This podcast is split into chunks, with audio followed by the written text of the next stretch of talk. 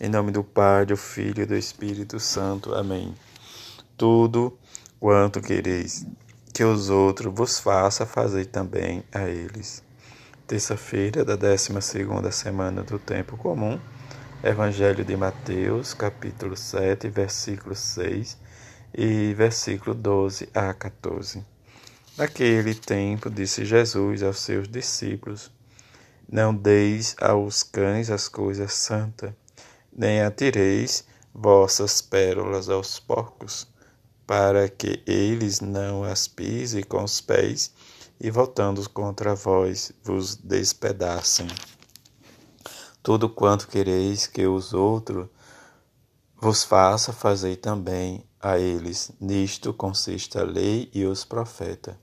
Entrai pela porta estreita, para porque a larga é a porta e espaçoso é o caminho que leva à perdição, e muitos são os que entram por ele. Como é estreita a porta e apertado o caminho que leva à vida, e são poucos os que o encontram. Palavra da salvação, glória a vós, Senhor. Nesta terça-feira, a igreja celebra a memória de São Luís Gonzaga, religioso. Luís, primogênito do Marquês de Montoan, era rapaz vivo, impaciente, sem complexo, que amava o jogo e se divertia.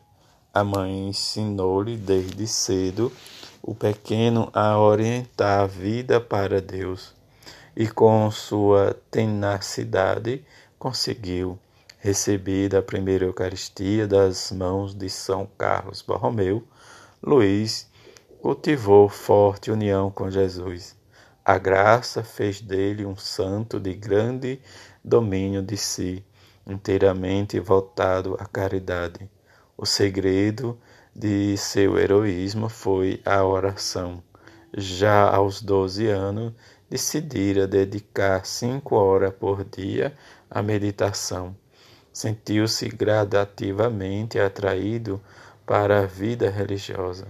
Com a coragem de suas convicções, venceu a oposição do seu pai, renunciou à primogenitura e aos 16 anos entrou para a companhia de Jesus.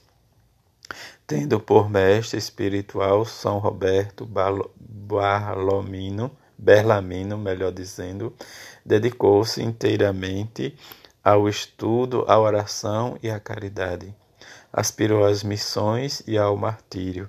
Dedicou-se tanto aos flagelos pela peste que acabou morrendo vítima, melhor dizendo, flagelados, o flagelo da guerra, da sua caridade, sempre solícito para com os pobres e doentes.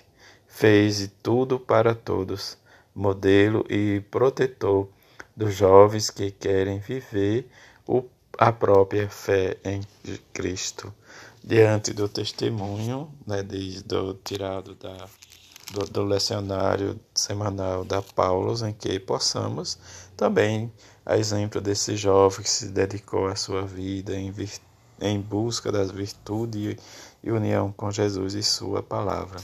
A palavra de Deus hoje nos fala, desde o livro dos Reis, o segundo, que protegerei esta cidade e salvarei em atenção a mim mesmo e ao meu servo Davi.